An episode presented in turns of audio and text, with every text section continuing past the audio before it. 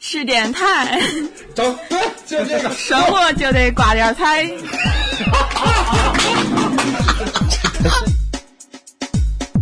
大家好，欢迎大家收听咱们的赤电台电影迷，我是程小条。我是花生，今天我们请来了两位嘉宾，一位是来自我介绍一下吧。 哎，我是莫奈， OK 呃我是韩一笑，来欢迎两位嘉宾。然后非常希望咱们这两位嘉宾以后能经常做客咱们的赤电台电影迷。OK，那今天呢，咱们来聊一聊哪部电影呢我们今天聊一聊《推拿》，这是娄烨导演主持的一部片儿。 ？OK，娄烨导演真的是咱们独立电影的电影导演的一位偶像啊，非常值得我们学习。嗯，娄烨电影，娄烨导演个人风格很强烈，每一部片儿都给我们很强烈的感受，不会像那些爆米花电影一样，看完以后出完出影院就什么都感觉都没有了。嗯，那莫奈老师，你觉得这个娄烨这部电影看《推拿》看完以后，你有什么感受？啊，首先介绍一下，莫奈老师是平时是做建筑行业的，是 吧？呃，其实我看这电影也是冲娄烨去的，嗯因为之前也对娄烨的电影比较好，然后冲这个娄烨的电影上映了，可以上映了，我觉得特别激动进入，然后大影院哎对，然后就想在大影院里边其实没感受一人信下， 啊，然后就是看完之后呢，挺好，还是很喜欢这个片子，从表现手法很细腻，然后体验的一些体会，表达一些人性的观东西、价值观的一些东西，很很有看头，嗯，很有聊聊，大家伙儿都一块儿聊一聊，感受一下。 OK，咱们那一笑老师呢，一笑老师平时真的是一位老师，是一位高中的物理老师，是吧？来聊聊。呃，这个片儿呢，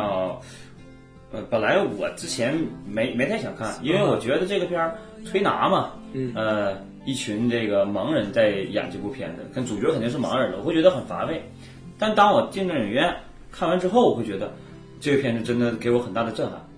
啊，因为他通过自己的这种手法啊，把这个电影要想表达的东西表达的非常的清晰，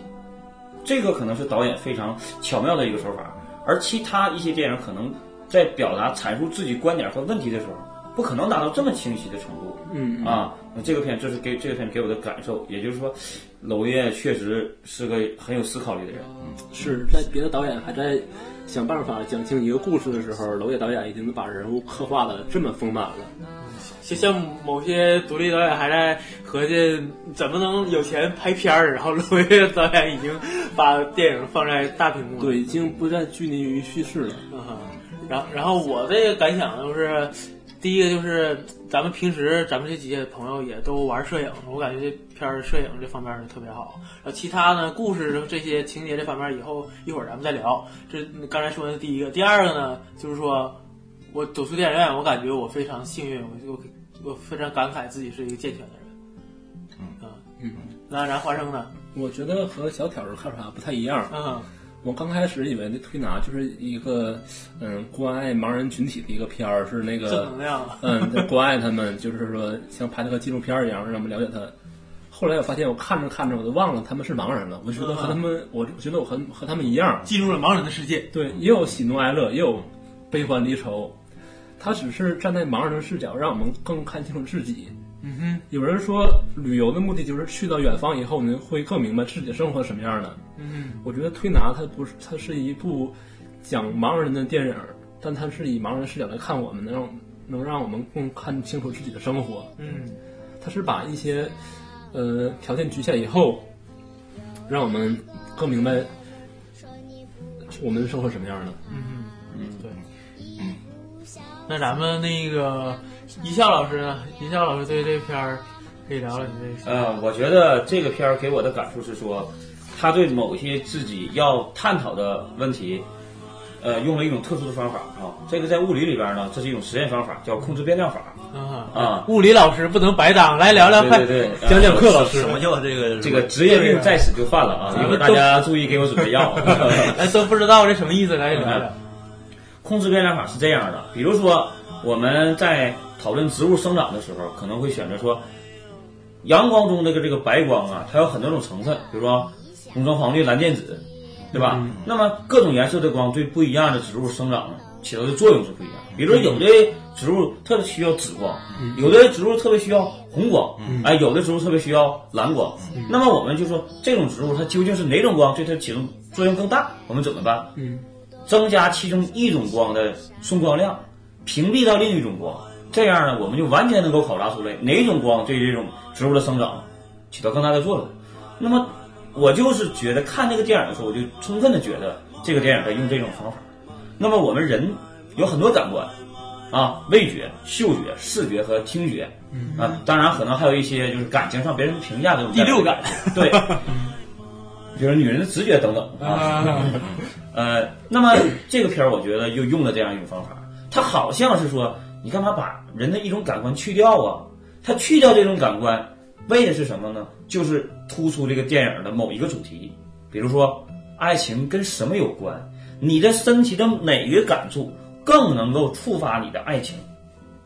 是吧？呃，从他这几个故事情节，我觉得也有这种感觉啊，这是我的这个一种感觉。那大家觉得小马为什么会喜欢烧子？ 我感觉对味儿。啊，就是这是从那个屏蔽了这视觉感受之后的其他一些感这感这官真的是一个不看脸的社会，盲人的世啊大界家。还记得那个在呃寝室里嬉闹那场戏吗？小马突然对嫂子发起那个冲动是吧？呃对冲动，对，冲动。那什么引起的呢？那场戏我觉得啊他们这个相互之间接近了之后呢，这个味道对于触发这个小马的爱情起到了至关重要的作用。然后其实不光是这个问题，就是大家好像都有触发的点，每一对儿爱情的发生都有触发的点。嗯啊，小马这个我觉得就是味道，因为他看不见啊，女人味儿。很成熟女人的女人味儿。对，嗯，我对此毫无经验，就不说什么 了。呃，嗯我觉得啊，小马的这种爱情啊很原始，因为他很年轻，是吧？啊然后他对他接触的这个这个女人，一下就触动了他，还是味道。 还是一种原始的冲动。然后对对原始对对冲动的话，味道会起到一些感官上的一些冲嗯冲，这个味儿也不单单是嗅觉的味儿，就是嗯说他这个对嫂子那种感觉，那种感女人味儿，成熟女人的感觉。大家觉得那个小马对嫂子动手动脚的时候，呃，王大夫知道吗？呃，从影片给他镜头来看，应该是应该是是应该是知道，但是导演没我觉得不光是，而且那个气氛特别暧昧，我觉得屋里的所有人都知道了，没人说过对这个对事而儿，且你听那呼吸声，肯定知道啊。肯定知道了。对从每个人脸上严肃的表情，我们可以看到每个人都已经有所感觉到了。这场戏就是这个电影的第一个亮点。我觉得在生活中哈，咱不说这个盲人，健全人也会有这样的故事发生，可能换一种形态出现。可能就发生在我这们一身个边。情节，我觉得设计的是导演设计的最好的一个点。嗯为什么我这么说呢？因为也许在我们生活中，眼见着戴绿帽子的人也有很多，说或者是嗯，这个人的男朋友或者女朋友在他的面前玩暧昧的也有很多，对吧？嗯但是我想从一个导演的时候这个角度去展现，把这个事情展现在同一个镜头当中，对我们现实生活中的人就太不容易了。嗯，那么把这个事情展现在盲人的面前当中，他们看不见小马的一举一动，大家都看不见。特别巧妙的设计。嗯那么我想问一句，他知不知道呢？是的，是看不见，都知道。那这里就出现一个问题，但只要装不知对道。就只要不说、不表现出，，对，就大家就真当可以实当际上现实生活中这种事儿也有，咱们也是装不知道，对不瞎。对，但是他用这个盲人的手法表现的就特别好，我觉得导演在这个地方用的这个你手法非你常说好你。说老人摔倒了，咱是真看不见不服吗？啊，对，比如说你在公交车上坐着坐，旁边来个老人，你真看不见，哎真睡着了吗？真不让座。 对对对， 有一些什么什么事儿，咱就真不知道，啊咱只能可能无能为力，说也没法说，也改变不了，解决不了什么，咱可能只能选择沉默或者不说，嗯，当看不见。在寝室小马对勺动手动脚这段戏，就把那个娄烨导演那个功力一下给衬出来了，真是不一样，这是一个很细腻的导演，表现特表现力特别足。嗯嗯，我觉得他这种手法也值得我们学习，是吧？对嗯嗯。哼，在以后咱们这些拍独立电影里边，也经常能，应该是能遇借借鉴鉴一一种下手法，对对对对，换种形式出来哈，对，或者也可以用我们的这个拍摄手法向娄烨导演致敬。哎这里边除了呃小马和勺子，还有挺多的爱情，大家觉得啊，除了味儿之外，还有什么东西儿呢？嗯，除了味儿，那那个小小马和小蛮算不算是爱情？ 我觉得那段是爱情，小小马对嫂子可能是呃那个冲动，本能的冲动， 小小马对那个小蛮小蛮，他他最开始是需要需要、啊对生理需要，然后他把这些都满足以后，产生了爱情，就是逐渐的一个过程。嗯，我觉得他们的爱情产生于小马看见了之后。不是，我觉得之前他俩就相互喜欢着，相拥着一起。因因为他们俩啪啪啪之 后，然后他们俩还暧那个非常暧昧的在那儿躺着，然后在那儿嗯享受着在一起的时光。但是我觉得这里边有一个问题，啊，这个写的很细腻，他们两个人互相之间有无法接受对方的地方。最开始是有顾虑的，啊嗯小蛮接受不了，他是个盲人，嗯，一直在挣扎；啊，而小马接受不了，她是个妓女，嗯也一直在挣扎。嗯，我倒觉得小蛮一开始接受小马，小马一开始接受小蛮是这个社会不接受他俩，是那个小蛮的同事们说你怎么找个瞎子？他很生气说你们才瞎呢。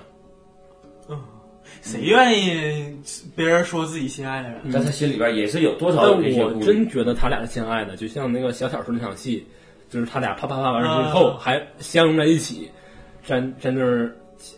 呃，这就静默吧，对，这就可以表现，而且他就像们一一边在这躺着还，还继续亲吻。米兰昆德拉在那个小说里说的，两个人在一起做爱，这是生理需求；两个人在一起睡觉，这是爱情。你当想跟一个女的上床的时候，说明你是对她有企图；但是你想跟她一起睡、一起生活的时候，这就是爱情。嗯，所以在这个片子，我觉得小马完全是一个很人性，或者是很本性的一个体现嗯啊。他跟这个沙富明他的爱情观嗯，有很大的差异，哎，撒不明这个喜欢都红，这个可能是更被一个概念迷惑住了。呃哎，对，他概更念化啊在意主流价值观的看法，他嗯哼主流价值观那些明眼人觉得杜红漂亮，他特别在意这个看法。所以他更喜欢别人眼中的杜杜甫甫啊。而且从他最开始的那个相亲来看，我觉得他是一个比较虚荣的这么一个人。因为他想找一个健全人是吧？对对对对对。但是我更更觉得沙富明和我们现实生活人更接近，这是像像小马那么更本真我的实那本我的人，恐怕是在盲人的社会里，他从小封闭在自己世界里，没被世界污染的人才会那样。沙富明和我们在座的人恐怕更接近，我们都很在意为什么是在座人、啊，和我们正常人可能更接近一点。 普通人或者普通人是多数人大众？对对对。嗯、那我觉得这个，呃，沙富明啊，我在看的时候，对他多少有一些鄙视，但是他还是很真实。但是我这个沙富民这块儿，我觉得他还是有他自己一个对美的追求，包括对都红的一个美的概念的追求，还有他对一些诗歌呀，还有对一些盲人之外的一些世界，他会有一些探索和追求。他也是一个有理想，我感觉是有一个追求的这么一个角色，就在他平时的这个盲人的世界里边儿，就像平时咱们工作当中，有也会有一些更多的需求，更多的追求。我觉得这是也是一个积极的方面。有的时候这种追求甚至显得有点儿荒芜，有点儿虚无。对，但是他还明知道他很虚无，但是还是还是有那嗯种向往。你知道杜洪他走的时候他会吐血，最后、嗯就是这个美毁灭了，没有了，没有的时候他表现的那种那种那种生理上或者那嗯种精神上那种打击，也是特别特别严重的，我觉得特但别。但我还是觉得他对诗歌的追求是比较本真的，他对所谓的美的追求是一个比较虚无。比较虚无的，相当于被一个概念迷惑住了，就是说他迷失自我了，在一个追求的过程中，他是他他他是追求追求本身。有个很明显的对比，就是说那个金烟追那个男生叫什么我忘了，他就跟男生说我很漂亮啊，杜红第一漂亮，我第二漂亮什么的。然后你说我多漂亮，那个这时候那男的面前面前一点反应没有，因为他不知道什么叫美，他是个瞎子。他说再漂亮我也看不见他没这么说，他啊！不，我在这他在这个美面前，他不知道说什么。那个女的吹他半天，最后说一句比红烧肉还：“美。你比红烧肉还漂亮。”这才是这才是盲人的本我。就是他杀只死你已经能只迷失能了靠这种感，嗯就是味觉味觉，呃，还有这种听听觉，听觉对别人听人家好漂漂亮，但是怎么形容啊？也不能说像什么什么看着一样嗯对漂亮，因为他也没对看过对，只能说红烧肉好吃，嗯就像好吃那么好红吃烧一肉样对要么只能，是我觉得这样沙富明追求红烧肉是真实的嗯哼，他追求美是虚无的，他是被迷惑了，是迷失了。嗯，所以我觉得这个片儿，呃，就是它是描写一个成那个盲人社会嘛。其实沙富明这个地方是一个盲人社会跟就是我们这个正常人的一个主要冲突的点。对，他从这个点去说明一些，也许我们的正常人在我们追求的时候，也有很多是非常虚无的东西，对我们很看重，但它真的对我们来说有很实际的意义吗？也不是，但是我们还是愿意去追求它。其实我更 愿意相信，就是追求的是一种精神上的一些层面，嗯，就是不是说物质物质上的一些主流的一啊对嗯些价值观给我们的一些物质上的一些呃追求认同感，他追求的追求的一种就是虚无的精神层精神层面的东西都是虚无的，但都我嗯是还精神层面。比如说听一首歌，它会给你带来什么？什么都带来不了，只能是精神上的愉悦。但是对对对他如追果求的一是个这种聋子要听一首歌，我觉得这就肯定是迷茫虚无了。那他听不见，怎么叫听呢？他别人说好听啊，别人啊，别人他说一块说好听的时候，哎呦，这个歌我得听一听，哦这就叫虚无了啊。嗯嗯嗯嗯，这里边沙中奇显然是一个活得不太明白的人，而且呢，他另外一个老板沙中奇，就是相对而言他活得挺明白，知道是是个盲人。沙龙奇就是那个老板呗那，另外一个胖老不板是不是胖老板，那不姓沙，啊，对，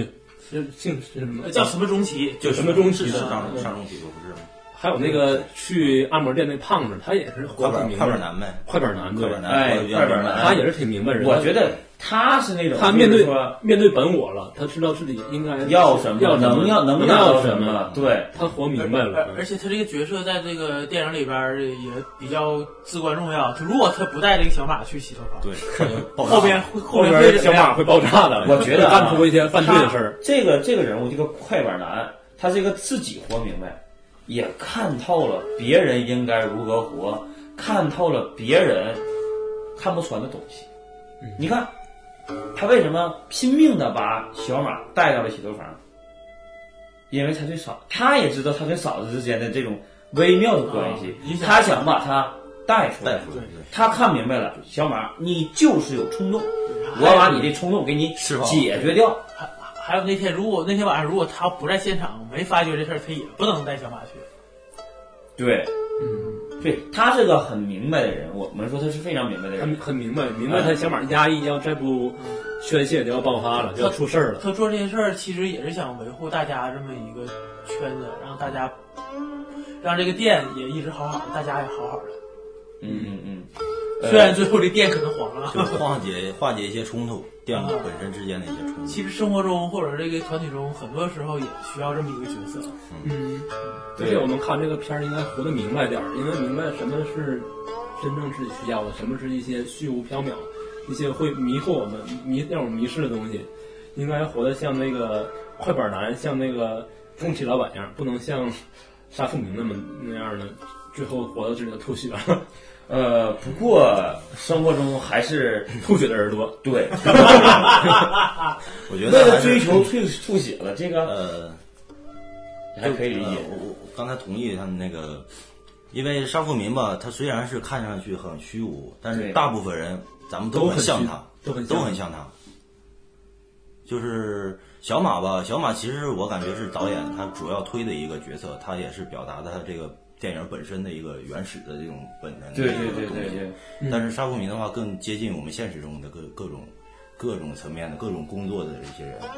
我我还是觉得就是说，通过我们聊这期，现在大家看就是说这个片子把人物的特点刻画的真的是非常的鲜明。而且还不止刻画一个，这一个群戏好几个都刻画的。每对，个而人且都很每个人特点非常的非常明显，嗯你看的就是很透啊，这就是导演功力，真是，就是我们聊半天没聊这个剧情冲突，聊的是每个人。嗯，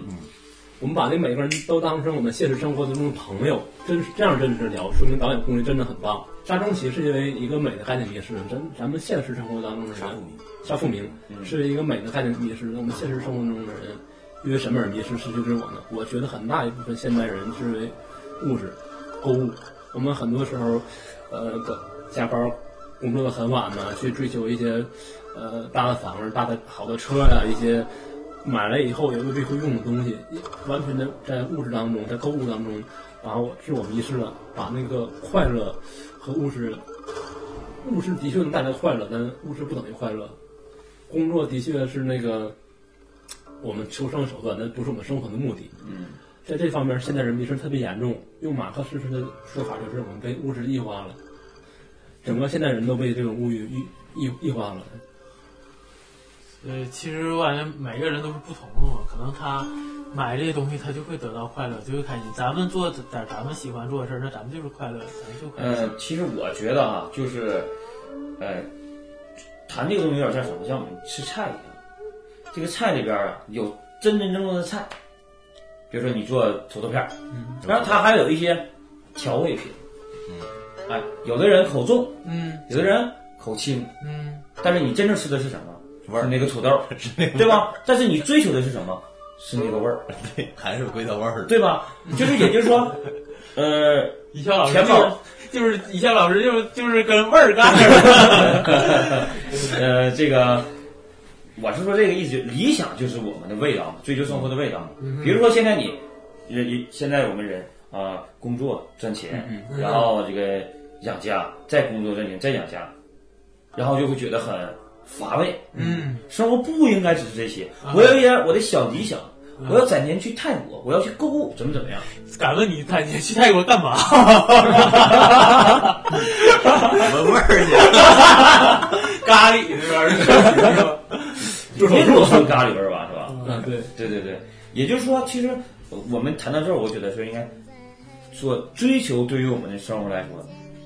它应该是一个什么样的价值？对，可能对不一样的人价值可能是不一样的。我不想否定追求，我是说我们追求的东西真正是我们想要的吗？有时候我们和杀虫剂一样，觉得自己想要这个东西，实际上发现自己想要的和自己真正想要的和自己追求的东西不是一样，咱们理解错了。比如说，我以前买了很多镜头，我觉得我买完镜头以后能拍成好片儿，结果我买完以后发现是你拍的片儿还那么烂，烂还那么烂。我比如说，我以前觉得买几件名牌衣服，买几双好鞋，是你这很帅，实际上还那么丑。你出来以后还没几个人看。嗯，对这个关于这个问题，其实我以前也有思考。这个有一个人就是冯小刚拍的这个，就是在当时李跟那个李香山嗯啊这个啊人物，呃，应该是《非诚是《非诚勿扰》《非诚勿扰二》。嗯嗯，嗯，李嘉山曾经说过一句话，嗯，因为他得那个癌症了嘛，他要死了，然后他把财产都留给他的女儿，嗯，然后他曾经说过一句话，他说我就是不希望我将来的女儿为钱活着，我就希望她可着劲儿的虚度光阴。这句话其实给我感触非常大。那个花生酱刚才说买镜头浪费，其实啊，我理解出了一个问题：什么是最快乐的人生？就是你有权利，你有能力，让你的人生各种浪费。你比如说，我们说这个这个工作期间的娱乐，算是浪费吗？我感觉不算是浪费。不算是浪费自己。的但追求是你要觉得这个有实际意义吗？有的人就觉得我工作就是为了这件事儿它。它会让你开心呢，就有意义。嗯，所以其实你比如说，呃，咱们这个莫莫奈，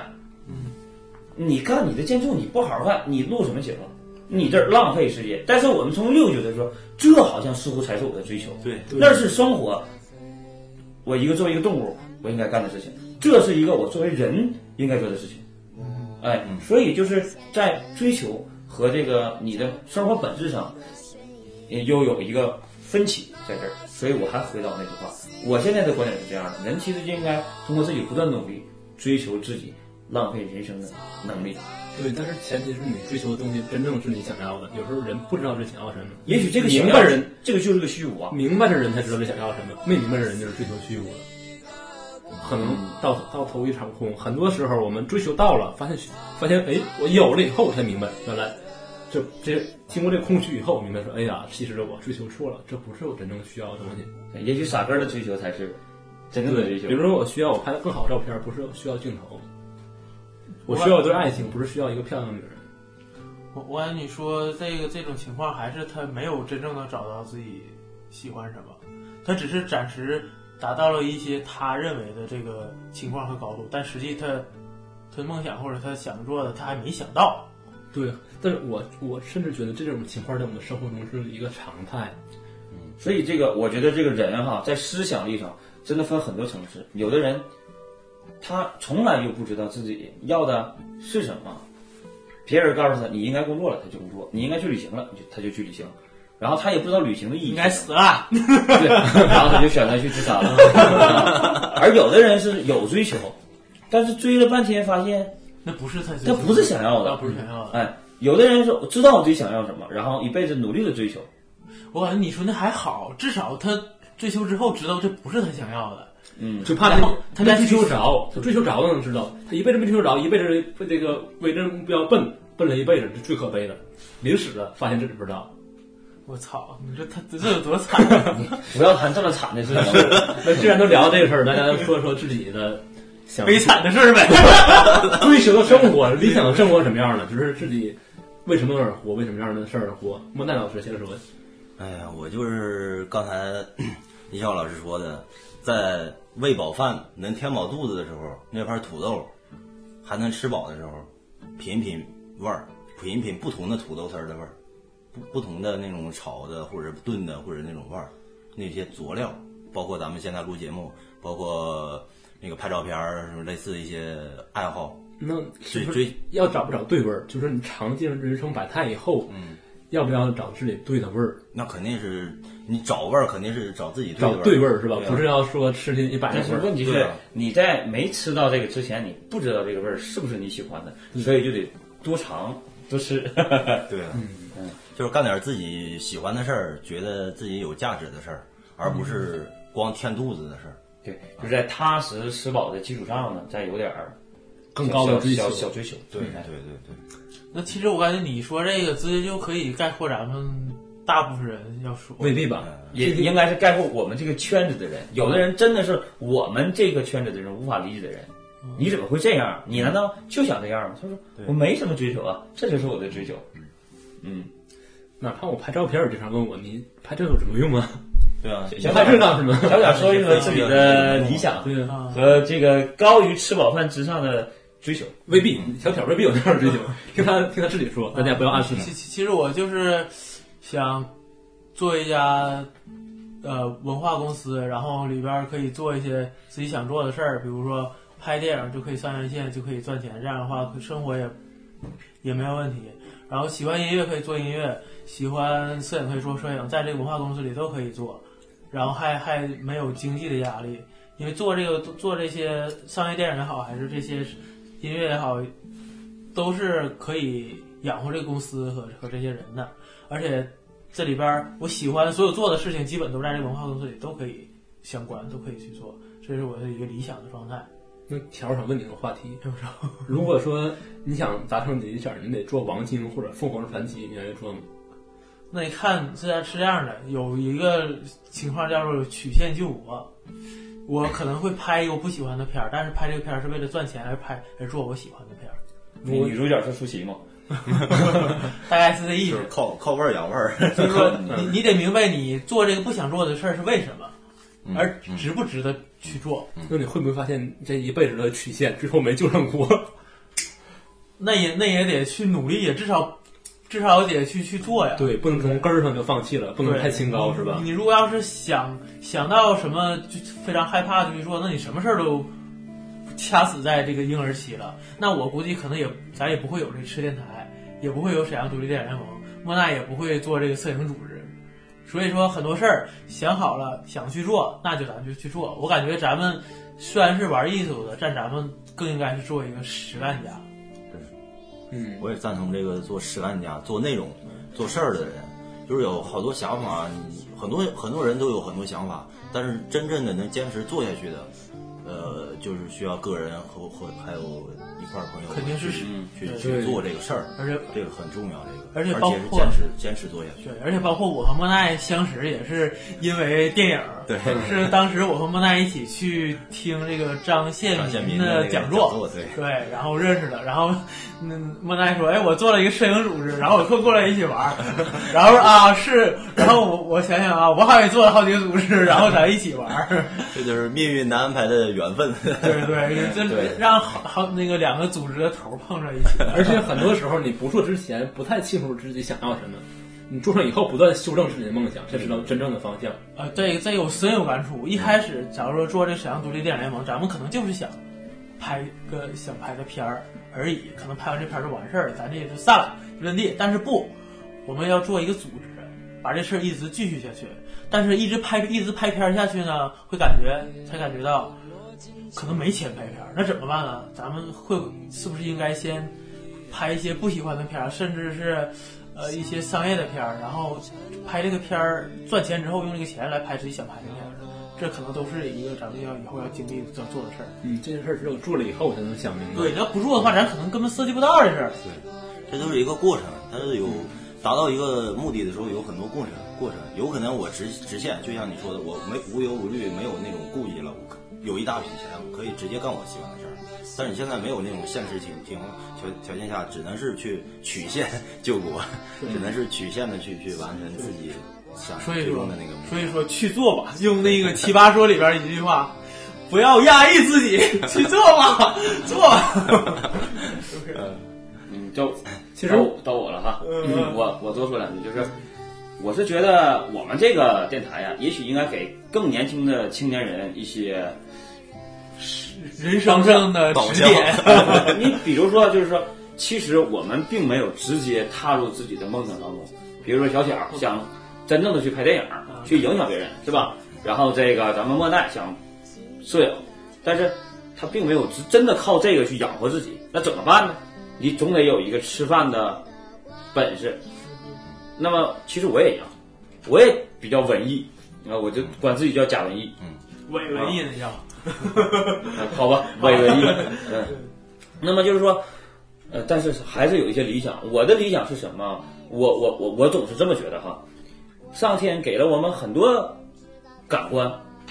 鼻子、眼睛、嘴、耳 朵，都健全的。对，他是他给你这些干嘛呢？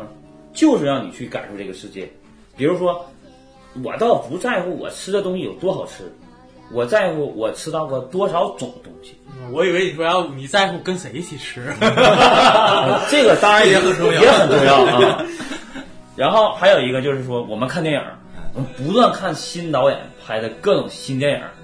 我们想要在这个电影里找到的是一种让我很感慨、很感动、很画面的东西。哎，这个导演不错，我们看到了就感到喜悦，听音乐一样。你没有听到听完这个音乐之前，你不知道这个音乐你是喜欢还是不喜欢，所以我是说什么意思呢？人活一辈子就是这些经历嗯啊，我们不是一棵树，嗯，所以我们应该走到不一样的地方，多多看看这些风景，哪处是你喜欢的，嗯，不一样，你喜欢的也不一样。所以其实我追求的东西就是，如果有这样一个机会，我真的愿意放弃一切，去边工作边旅行，就是走到一个地方，在这个地方工作一段时间，同时也在这个地方生活一段时间。可以叫流浪吗？那个嗯，流浪有点惨， 有点惨。对，啊我觉得流浪挺浪漫的事儿，但是我和韩笑老师想法不太一样，嗯我不太去想影响别人、改变世界。我要是觉得我最大的理想就是说，自己内心能不被改变。自己内心能能安宁，不惶恐、不压抑、不迷茫，心里平静嘛，就是最大你的追求说。这太抽象了，我我重申一下啊，我只是在嗯教我的本职工作教别人物理的时候，想着去改变别人，因为我得提高他的成绩，这样我才能有更高的收入。其他时候我是想着，如果我明天就咽气了，回忆我自己的一生，我过了一个什么样的一生，会让我觉得我活得还算值。你看这是不是你想要的一生？对对对，所以我总在设想这样一个场景，所以我就想，那我今天应该为了那一天我做点什么？对，这跟嗯我我我其实一直在这么想，其实所有梦有梦想的人，其实这个你说这个话都是一个动力。哎，所以当我辞职非常纠结的那段时间，我做的事情就是每天洗脸的时候对着镜子问自己，我想要的是什么？我非常理解你，我有类似的经经历对啊，同道中人，同道中人，同病中人。嗯，我说内心的安宁就是最大的追求，可能说不被外外界所影响，能做自身自己那种安宁，那种释然，就是说最大的追求。或许我哪天就是把头发剃了，出家当和尚了。 我我我当时想把头发剃了，但是当和尚这个事儿，我还是不太能接受啊不。是，你可以把头剃了，但不去当不去寺庙，去那个尼姑庵，然后嗯还可以应该是 happy。我觉得人应该做欲望的主人，不做欲望的奴隶。而且宗教应该是生活的升华，而不是逃避生活其责实任我的觉得方法。嗯，这个花花生酱在剥皮儿之后，它就变成了这个秃子啊，红皮儿是吧？白皮儿扒了也是。嗯，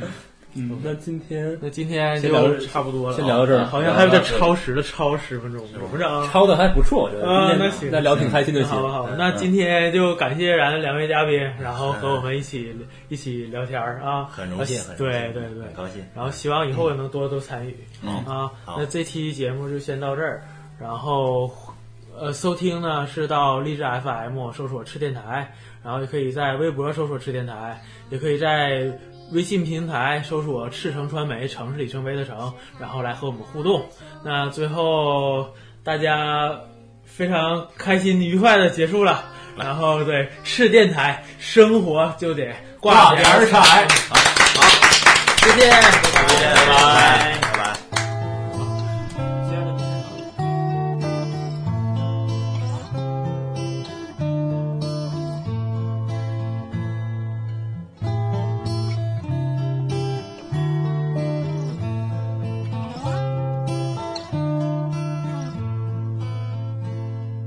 他没有名字，不懂语言，是害怕受伤的小乌龟。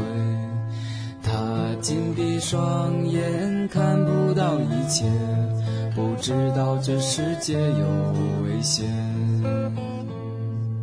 在他睁开双眼的瞬间，发现一切都是那么鲜艳。即使只有那么一瞬间，他已经看清你的脸。 Happy New Year, Wednesday, Yellow Harry, you are red. Sudan and Connie, yeah we see. China, Monday, 不认识，在他睁开双眼的瞬间，发现一切都是那么鲜艳。其实只有那么一瞬间，他已经看清你的脸。他没有名字，不懂语言，是害怕受伤的小乌龟。他紧闭双眼，看不到一切，不知道这世界有危险。在他睁开双眼的瞬间，发现一切都是那么鲜艳。即使只有那么一瞬间，他已经看清你的脸。他没有名字，不懂语言，是害怕受伤的小乌龟。他紧闭双眼，看不到一切，不知道这世界有危险，不知道这世界有危险。